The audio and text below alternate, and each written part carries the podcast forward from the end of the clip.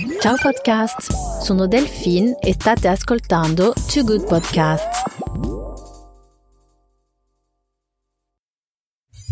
Benvenuti su Too Good Media, sono Delphine, founder del media francese Too Good Media e conduttrice del podcast.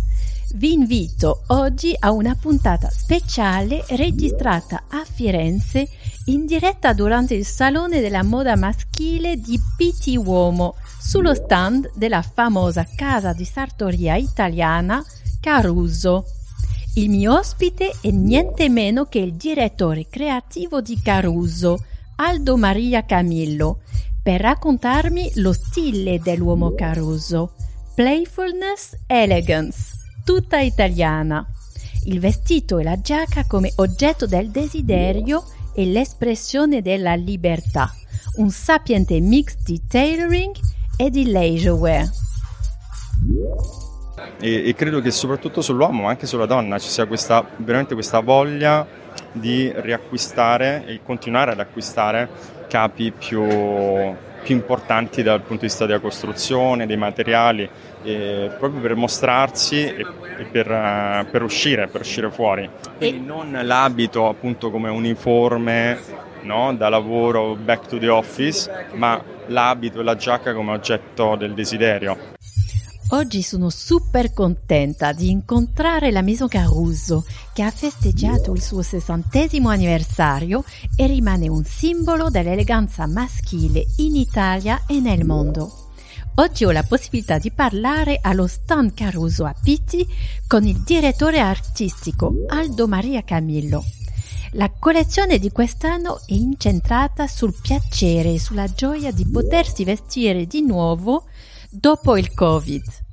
Nella seconda parte dell'intervista parliamo della presenza di Caruso a Pitti, un debutto diciamo, più che una lunga tradizione, visto che è la terza volta che l'azienda partecipa al salone. Per me la presenza di Caruso a Pitti Uomo non è poco e dimostra l'attrattività del salone per le grandi case del lusso, che rappresenta un luogo di incontro e di scambio per l'intera industria della moda maschile e anche dimostra lo status internazionale di Pitti Uomo, perché eh, non dimenticate che l'Italia rimane il leader mondiale della produzione maschile e sartoriale. Adesso lascio la parola al mio ospite sul podcast di Too Good Media, Aldo Maria Camillo, direttore artistica della Maison Caruso. Je suis sur le stand de Caruso avec Aldo Maria. Donc j'ai la chance d'avoir le directeur creativo di Caruso qui est basé à Paris. Bonjour Aldo. Bonjour. Je suis ravie de, de, de, tomber sur toi sur le stand de Caruso pour avoir ta présentation en fait de ta collection. Et donc où est-ce que tu veux, par où veux-tu qu'on commence? Ben, Je voudrais commencer euh, en italien e descrivere questa idea di cocktail evening. Cominciamo dalla fine. interessante, no? Smoking? E smoking, cocktail, evening, eh, occasioni speciali, è un po' l'idea di un uh, ritorno a socializzare, una riapertura dopo eh, i diversi lockdown, eccetera, e la voglia di vestirsi ehm, di nuovo con la giacca e con l'abito, qualcosa che abbiamo un po' dimenticato durante questi due anni.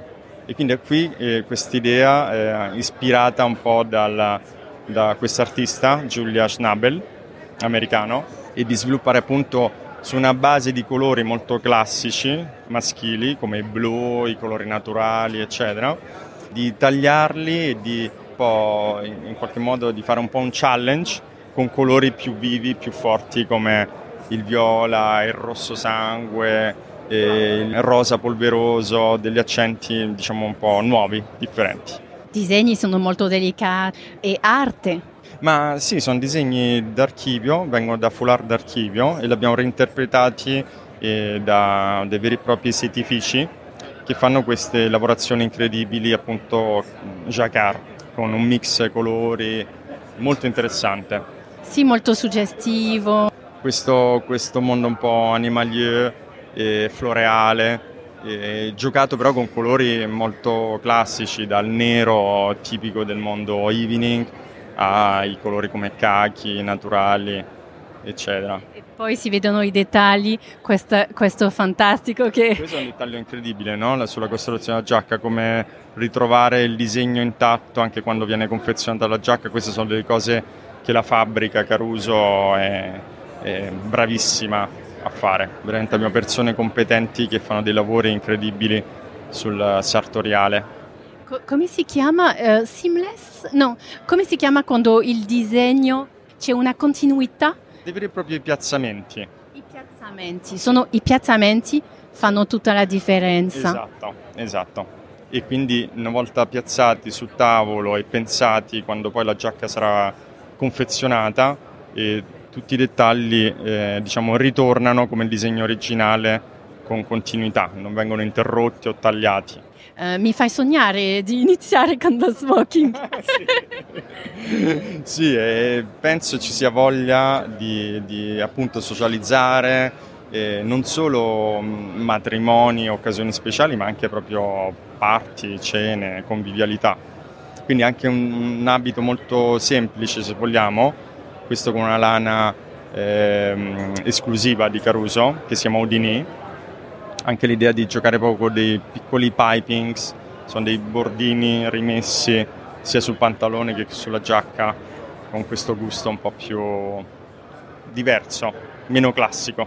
Le camicie in voile di cotone leggerissime, con i bottoni ricoperti, le giacche con revers a scialle, sempre con i bottoni ricoperti con lo stesso tessuto. Questa è una seta e lino col gusto un po' lavato. Ancora giacche e abiti con piping a contrasto, colorati.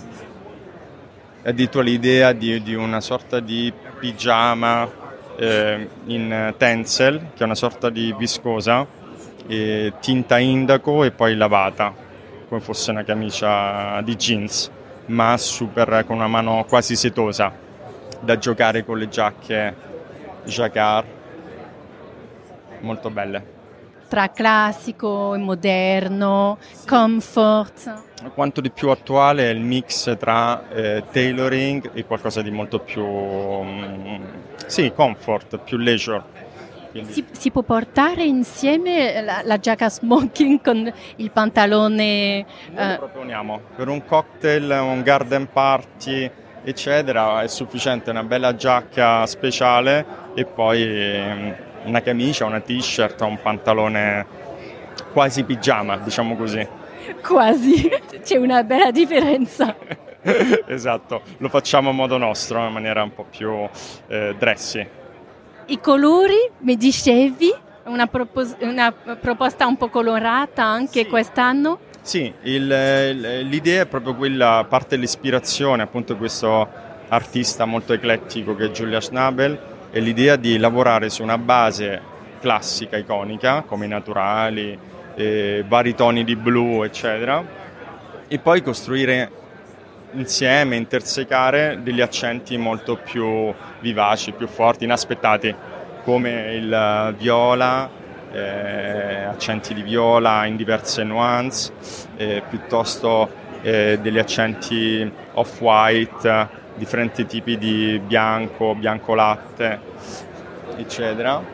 Anche accenti di eh, rosa, rosa polveroso, che è bellissimo giocato insieme ai naturali e come puoi vedere anche delle stampe floreali, sempre su queste basi con la mano seta lavata. Dicevi c'è anche la, la voglia, di, il piacere di uscire di nuovo, sì. di essere un essere sociale. Sì, sì, in questo credo tantissimo e abbiamo vissuto un momento molto um, diciamo, legato appunto al lockdown, al vivere in casa, um, a lavorare in remoto e quindi um, vestito in maniera più comoda, no? E, e, credo che soprattutto sull'uomo ma anche sulla donna ci sia questa, veramente questa voglia di riacquistare e continuare ad acquistare capi più più importanti dal punto di vista della costruzione, dei materiali, proprio per mostrarsi e, e per, uh, per, uscire, per uscire fuori. Quindi non l'abito appunto come uniforme no, da lavoro back to the office, ma l'abito e la giacca come oggetto del desiderio. Sì, le maglie, anche ho visto tante belle, quindi la maglia, la produzione italiana è fantastica. La collezione è tutta interamente prodotta in Italia, quindi sia, eh, sia sulla parte diciamo, più tailoring sia i maglifici sono italiani. E c'è ancora una piccola parte della collezione dedicata alla maglia, però sono maglie speciali, molto speciali, con, con accessori, zip, tasche, abbinamenti tessuti. E, e trovo che sia imprescindibile. Se, se da una parte non abbiamo più tanto la presenza della cravatta o della camicia super formale, dall'altra invece abbiamo una presenza maggiore di t-shirt, maglieria e polo da mettere appunto insieme alla giacca. Essere, essere elegante con una, una, bella maglia sopra eh, fa tutta la differenza? Assolutamente sì, con un bel pantalone, una maglia, una t-shirt si può essere molto eleganti. Eh, il tuo daily outfit ideale per l'uomo quale, quale sarebbe? Ma eh, lascio l'interpretazione al gusto personale, ma chiaramente la giacca rimane il centro del, del, del modo di, di, vestirsi e a mio avviso è, è il capo eh, più bello, più forte, più interessante dell'abbigliamento maschile. Col- colori militari anche? Sì, appunto, dicevo prima, parlo prima di colori molto iconici, dai blu più, diciamo, più formali ai colori come cachi, verde militari, che comunque fanno parte un po' del, eh, dell'abbigliamento iconico maschile.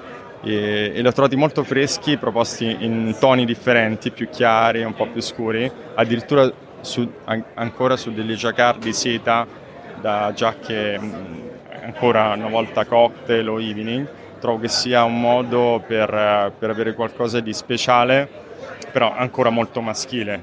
Eh, una domanda, Piti, siete abituati, siete venite sempre o è un ritorno a Pitti? Ma eh, Pitti è un, un, po' un esordio per Caruso, già tre edizioni fa ed è stato un bel evento. C'è stato molto uh, interesse da parte del team di Pitti, di Napoleone e il team e, e Marco Angeloni, l'amministratore delegato, ha accettato con piacere, quindi questa è la, sarà, questa è la terza edizione um, appunto eh, dove siamo presenti a Pitti.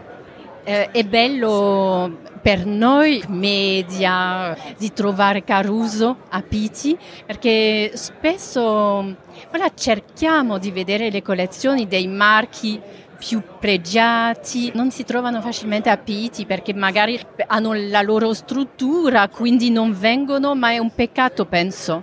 Anch'io lo credo. Io trovo che, che Pitti abbia avuto un'evoluzione incredibile negli ultimi anni dove è ritornata in maniera fortissima come, come diciamo, un player eh, internazionale e, e, sinceramente come menswear designer quando parliamo appunto di abbigliamento uomo non posso non pensare a Pitti come manifestazione, momento di incontro, di condivisione e non solo um, a livello commerciale ma anche proprio di relazioni.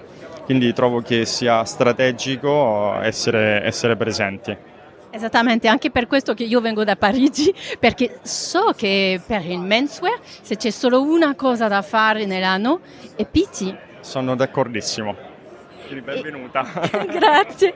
E mi puoi dire, Aldo, sei basato a Parigi, la direzione creativa. Dove, dove sei esattamente?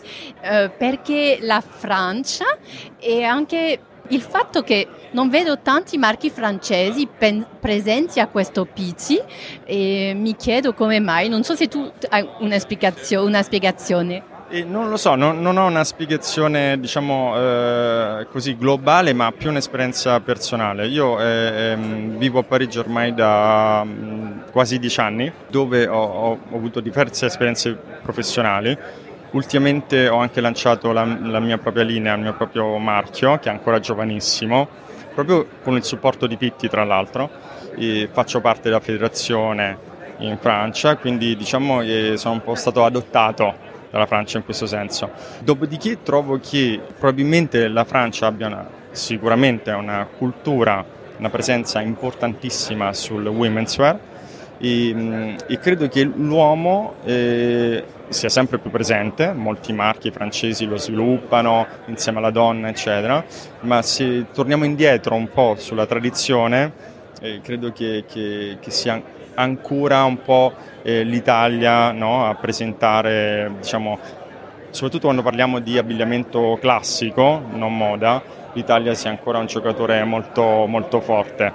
Quindi eh, anche per me come, come designer collaborare su una, su una collezione, su, su, un brand 100% eh, italiano, ma eh, vivendo e respirando quest'area francese a Parigi, eh, conoscendo e contaminandomi anche con designer eh, francesi, eccetera, trovo che sia eh, anche molto vincente come binomio. Credo di aver portato anche a Caruso un pizzico di internazionalità, si può dire. Eh, dal punto di vista dell'industria della moda, come ex consulente sono molto interessata a capire i cambiamenti. Qual è la tua analisi precisa di professionali del settore eh, sui grandi cambiamenti per te? I grandi cambiamenti nella moda uomo a livello di industria, ma sicuramente eh, l'Italia rimane leader su quella che è la produzione, proprio questo savoir-faire che, che, che, che, è rimasto. Quindi c'è ancora un territorio forte, eh, delle regioni specializzate sulla pelle, sul tailoring, eh, su diverse categorie di prodotto, e questo va conservato non è un caso che poi molte maison italiane producano, mm, facciano loro produzione di capi formali in aziende come Caruso. Eh, quindi senza citarle, ma molti brand dei due gruppi più importanti francesi producono il proprio tailoring nelle fabbriche Caruso eh, vicino Parma. Quindi trovo che, che questo sia un punto diciamo, cruciale tra creazione e industria e realizzazione del, delle collezioni. Grazie dal tuo punto di vista e sono contentissima di questa chiacchiera, di questo small talk sul stand di Caruso e per la prossima edizione prepariamo un podcast magari in un posto un po' più tranquillo. Sì, con piacere. Ci rivedremo presto o a Pitti o magari a Parigi se sarai presente a Parigi durante la Fashion Week, ci saranno occasioni. Sono più che contenta, grazie Aldo. Grazie a te. Grazie per aver ascoltato questa puntata registrato a Pitti in diretta sullo stand di Caruso con Aldo Maria Camillo, il direttore artistico, per parlare di stile ed eleganza maschile. Se volete saperne di più su Piti Uomo o se non siete riusciti a venire a Firenze per questa edizione, non dimenticate di iscrivervi al link allegato nelle note del podcast. Alla prossima Piti Uomo Special Newsletter! Due volte all'anno vi porto a fare una visita guidata della fiera con interviste esclusive registrato dal vivo come oggi con i responsabili dei marchi o i direttori creativi. Too Good Media è il primo conscious media sulla trasformazione delle industrie creative, arte, design, fashion, che segue con il podcast i grandi saloni internazionali di settore, come il PT Too Good Media è disponibile sulla vostra piattaforma di ascolto preferita e le puntate sono trascritte in tre lingue su toogoodmedia.com. A presto per le prossime puntate della serie speciale di PT Uomo.